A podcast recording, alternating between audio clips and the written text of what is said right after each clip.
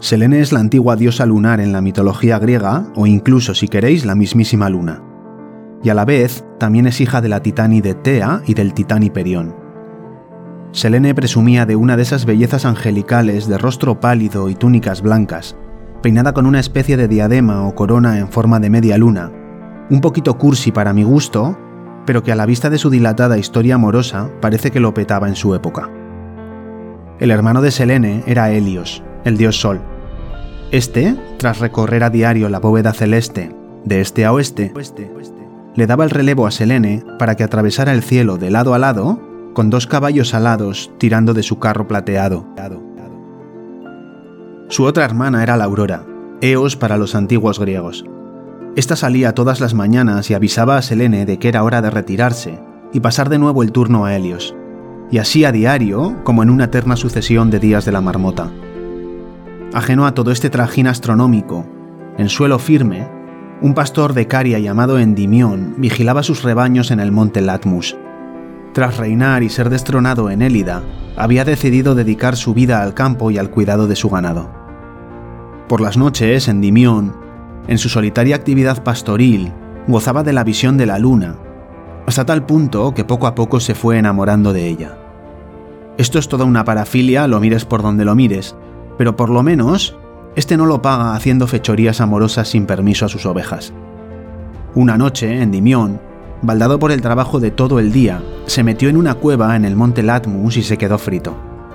Y Selene, que era un poco satélite, se vino arriba al ver al mozo y pegó un volantazo para abandonar su órbita derrapando y aterrizar frente a la cueva.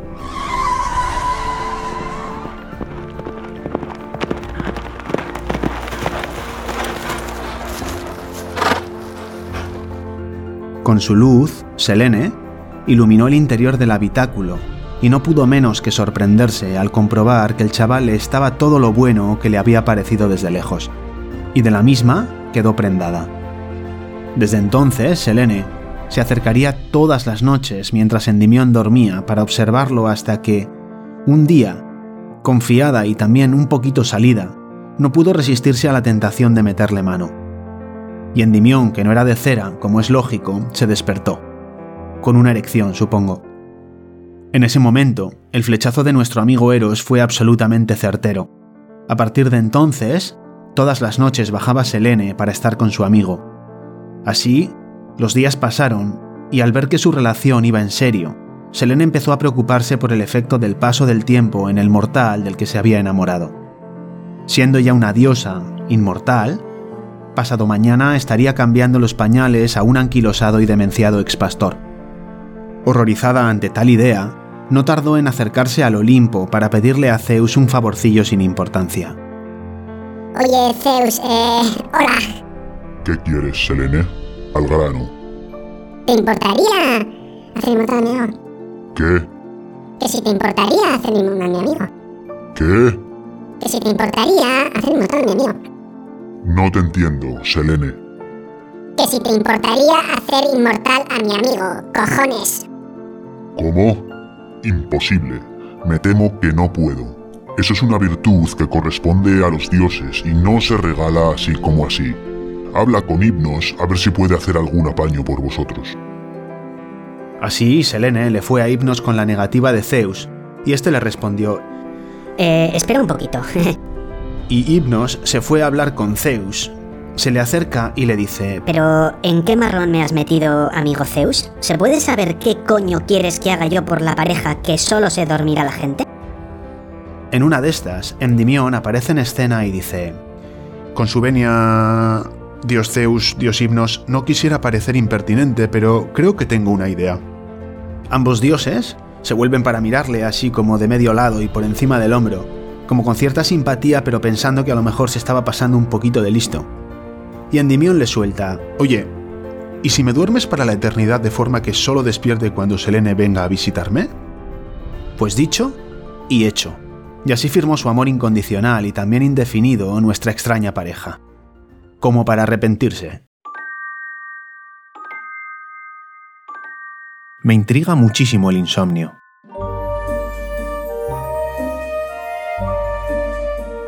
la sutileza con la que infiltra tus noches.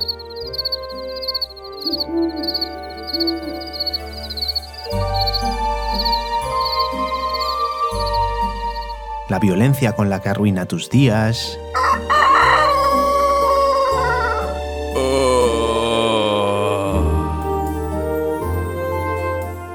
La tiranía con la que te somete y consigue que le temas. Pero sobre todo, la elegancia con la que la terapia cognitivo-conductual para el insomnio acaba con él.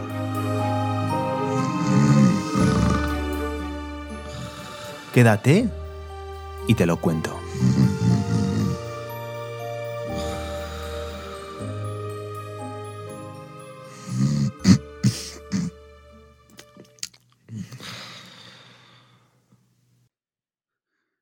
Hoy vamos a hablar de la terapia del control de estímulos. Junto a la restricción de sueño y la reestructuración cognitiva, la tercera de las herramientas principales de la terapia cognitivo-conductual para el insomnio. Supongamos que vas de camino a casa, pasas por una tienda de alimentación y compras lo que necesitas para comer. Por costumbre, unos vegetales de primero y un trocito de animal de segundo. Y así siempre, ¿vale? Esta es la opción por defecto. Tu hábito o tu inercia, si quieres. Pero un día traen unos bollos de mantequilla a la tienda de alimentación, y esto nos distrae un poquito de nuestra rutina. Y ese día haces una excepción. Interrumpes temporalmente tu hábito, que es tu alimentación original en este caso.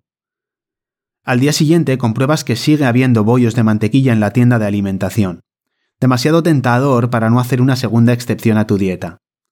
Y este ciclo se repite, y sin que seas consciente está sucediendo algo que cada vez hará más complicado que vuelvas al hábito saludable de tu dieta original, la de las plantas y los animales.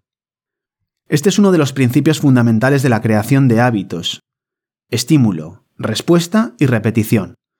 El estímulo, la tienda. La respuesta, comprarte el bollo. A base de repetir la asociación entre el estímulo y la respuesta, ésta se va automatizando.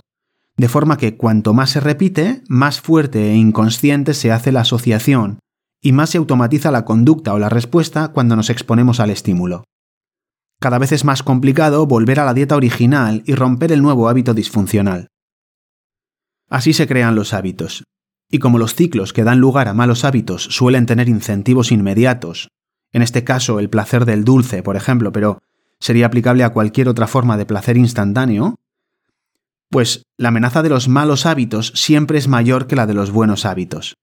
Por eso, la forma de perfeccionar el ciclo y utilizarlo a nuestro servicio para crear buenos hábitos es meter entre medias estímulos positivos como reforzadores de conductas que nos interesa repetir, o sea, premios ante la respuesta deseada en la creación de buenos hábitos, y estímulos aversivos como disuasores de conductas que no nos interesa repetir.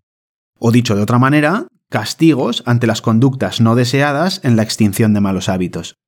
Repetir esto una vez tras otra, tras otra, tras otra, vuelve a crear la asociación entre la tienda y comprar comida sana, y así recuperamos el hábito original saludable.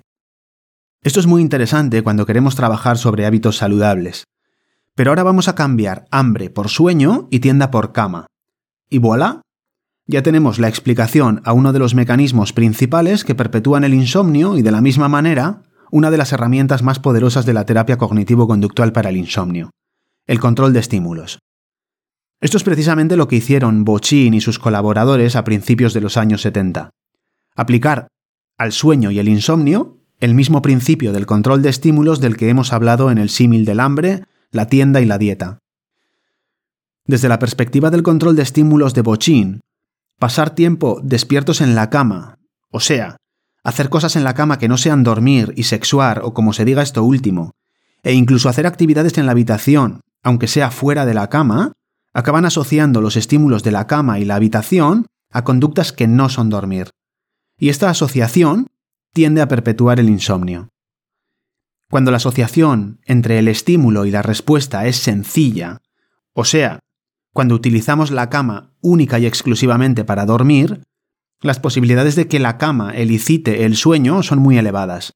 Pero cuando la asociación es compleja y el estímulo se empareja con múltiples respuestas, dormir, leer, permanecer despierto escuchando música, ver la tele, comer, etc., es menos probable que la cama elicite una respuesta determinada cuando se desea. Yo creo que todos estamos de acuerdo en que este tipo de conductas en la cama son bastante frecuentes en general, pero hay que saber que son la carnaza perfecta para que se vayan estableciendo las asociaciones entre la cama y conductas propias de la vigilia. Otras veces no serán los vicios o los malos hábitos los que inician el ciclo, sino que, por una situación de estrés puntual, nos cuesta dormir cuando estamos en la cama. Por ejemplo, el ruido de los vecinos por la noche, un dolor de muelas, un grano en el culo o un hijo puñetero que viene a ser lo mismo que los dos últimos, pero en uno. Y una vez que estamos en esta situación, en la situación de no poder dormir en la cama, las conductas que llevamos a cabo para intentar solucionarlo, lejos de mejorar el problema, lo empeoran todavía más. Es muy típico quedarse en la cama despierto con la esperanza de que en algún momento nos cogerá el sueño. O, si no nos coge el sueño, por lo menos descansaremos un poquito. Ya veis que esto lo que hace es aumentar el tiempo que permanecemos despiertos en la cama y las posibilidades de automatizar la vigilia en contacto con la cama. Y es así precisamente como se empieza a fraguar la tragedia. Y ya veis que cuando parece que la cosa no puede ser peor, generalmente siempre queda un huequito para que Murphy venga a legislar. Un insomne que se precie intentará, con o sin éxito, sestear o remolonear para compensar las consecuencias de la falta de sueño. Una vez más, la conducta más lógica y la salida fácil del problema, ¿no? Recuperar el sueño perdido. Lo que pasa es que, como ya vimos en el capítulo sobre restricción de sueño, el último, las conductas de compensación lo que hacen es reducir la homeostasis o la presión de sueño y aumentan todavía más las posibilidades de que la próxima vez que nos metamos en la cama a la noche permanezcamos con los ojos como platos durante un buen rato. En esta situación de absoluta desesperación, el sujeto puede llegar a tal punto de aversión por la cama que huye de la misma, buscando estímulos no contaminados que le permitan echar una cabezadita. Por ejemplo, el sofá o la cama en otra habitación. Y así, cualquier asociación de la cama con el sueño y cualquier posibilidad de reconciliación entre ambas desaparece por completo. Horrible, ¿que no? Pues sí y no. Para tratar el insomnio hay que romper este ciclo. Hay que matar al enemigo, que es el insomnio, con su propia arma. El control de estímulos. Hay que crear una nueva historia de condicionamiento entre la cama y el sueño y eliminar cualquier otra posible asociación de la cama con lo que sea que no sea el sueño. Este nuevo condicionamiento se produce por fenómenos tanto de condicionamiento simple como de condicionamiento operante. Me explico. El condicionamiento simple se refiere a los mecanismos más elementales del condicionamiento clásico o pavloviano. Básicamente, la automatización de la respuesta al repetirla en relación a un estímulo determinado, lo que hemos estado hablando hasta ahora. El condicionamiento operante sucede cuando entran en acción elementos de tipo premio y castigo, como reforzadores de la conducta deseada y debilitadores de la conducta no deseada. Tener que levantarte cuando no puedes dormir no deja de ser una torturita o castigo por estar despierto en la cama. De la misma manera, descansar plácidamente sería el premio por quedarte dormido en la cama. Además, existen también otros procesos que ayudan de forma indirecta y por mecanismos no conductuales. Para entender todo esto vamos a analizar una a una las instrucciones del control de estímulos. 1. Acostarse cuando se tiene sueño. 2. No hacer nada en la cama que no sea dormir o tener relaciones sexuales. 3. Salir de la habitación cuando no se puede dormir. 4. Volver a acostarse cuando se tiene sueño, 5. No echar siestas ni dormir fuera de la cama. Y 6. Levantarse siempre a la misma hora. Vamos a verlas una a una. 1. Acostarse solo cuando se siente sueño. Una condición absolutamente necesaria si lo que pretendemos es precisamente quedarnos dormidos, que es el primer paso indispensable para poder establecer la asociación del sueño con la cama. Meternos en la cama sin sueño a priori solo podría empeorar las cosas. Esta es la propuesta original de Bochin y la que tiene sentido desde la perspectiva del control de estímulos, pero cada vez más profesionales, en un intento por conciliar el control de estímulos con la restricción controlada de sueño, prefijan también una hora para acostarse a los pacientes. En principio, pautar la hora de acostarse teniendo en cuenta la restricción de sueño no debería de comprometer la presión de sueño ni entrar en conflicto con el control de estímulos. 2. No hacer nada en la cama que no sea dormir o tener relaciones sexuales. Con esto lo que se busca es que la respuesta sea única y exclusivamente dormir, simplificar la asociación, Eliminar toda actividad o conducta que no sea dormir para que no se establezca o refuerce la asociación entre la vigilia y la cama y para que no interfiera con la nueva asociación sobre la que estamos trabajando, la cama con el sueño. 3. Salir de la habitación cuando no se puede dormir. Cuando llevamos más de 15 minutos despiertos, por ejemplo. La cosa es que como no está permitido mirar el reloj, debería valernos la sensación de tensión que se acumula o la certeza de que no vamos a poder dormir. Este componente del abordaje del control de estímulos tiene una doble función. Uno, permitir la asociación entre la cama y la vigilia, y dos, hacer una restricción de sueño, que no es una restricción controlada o prefijada de sueño como la de la restricción del sueño de la que hablábamos en el último audioartículo, pero es una restricción a demanda. Salir de la cama por la noche teniendo que respetar la hora de levantarse de la cama por la mañana produce una deprivación de sueño y un estímulo homeostático de sueño que actúa como elemento de consolidación del sueño y por lo tanto como catalizador o reforzador del control de estímulos. 4. Volver a acostarse cuando se tenga sueño. En este momento se aprovecha esa homeostasis del sueño para quedarse dormido y reforzar la asociación entre la cama y el dormir. Básicamente estamos en el primer punto otra vez. Y si uno no se duerme, repite la jugada todas las veces que sea necesario. Una especie de tortura, pero una tortura controlada que es, de hecho, una inversión a medio plazo para no seguir con la otra tortura llamada insomnio el resto de la vida.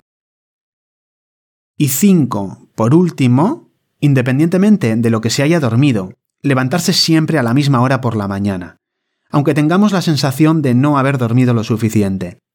Con esto conseguiremos que el sueño tienda a producirse respetando las preferencias y la regularidad circadiana, y con el tiempo esta regularidad será también una aliada de la asociación entre la cama y el sueño a través de otra asociación, la de la cama y el sueño con una hora determinada del día.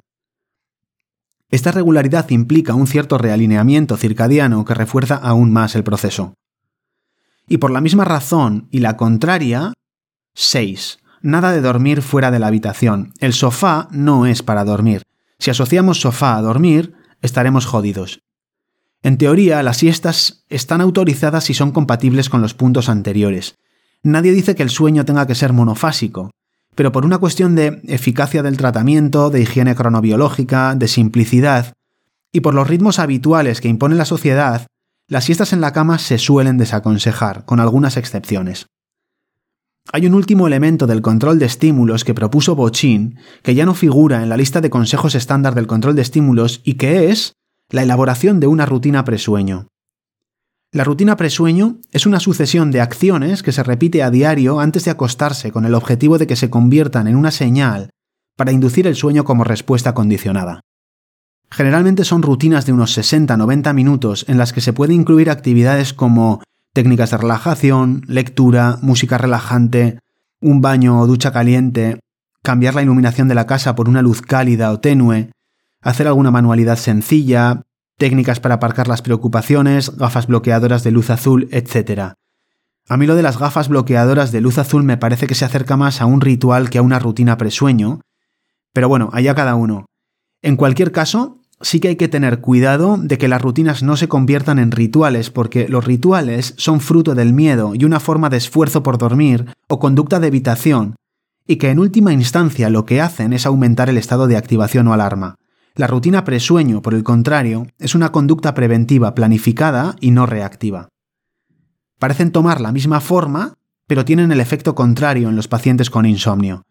Mientras que la rutina presueño favorece el sueño en contacto con la cama, los rituales son parte de los mecanismos conductuales y cognitivos que perpetúan el insomnio. Ya hemos explicado qué es y cuáles son los principios del control de estímulos que cronifican el insomnio, y cómo se pueden aplicar de la misma manera, pero en dirección contraria en el tratamiento del insomnio. Las únicas contraindicaciones o precauciones a considerar en el control de estímulos son 1. La restricción de sueño que implica y que obliga a ser cautelosos en pacientes de riesgo como conductores o usuarios de maquinaria pesada, epilépticos, pacientes con trastorno bipolar, con parasomnias graves o con trastornos respiratorios del sueño. Y 2. El riesgo por la necesidad de levantarse por la noche. Esto en pacientes con historia de caídas, problemas de movilidad o equilibrio o en usuarios de hipnóticos, por ejemplo. Por lo demás, el control de estímulos es un tratamiento muy seguro y una de las herramientas favoritas de la Academia Americana de Medicina del Sueño, y una pieza fundamental de la terapia cognitivo-conductual multicomponente para el insomnio. El posicionamiento de la Academia es más débil cuando se trata de recomendar o considerar el control de estímulos como elemento aislado o herramienta única de tratamiento. Ellos lo que sugieren es que se utilice en combinación con la restricción del sueño y la terapia cognitiva, y después se puede completar además con otras herramientas que ya hemos mencionado en otras ocasiones y de las que hablaremos. La educación, la higiene del sueño, las técnicas de relajación, etc.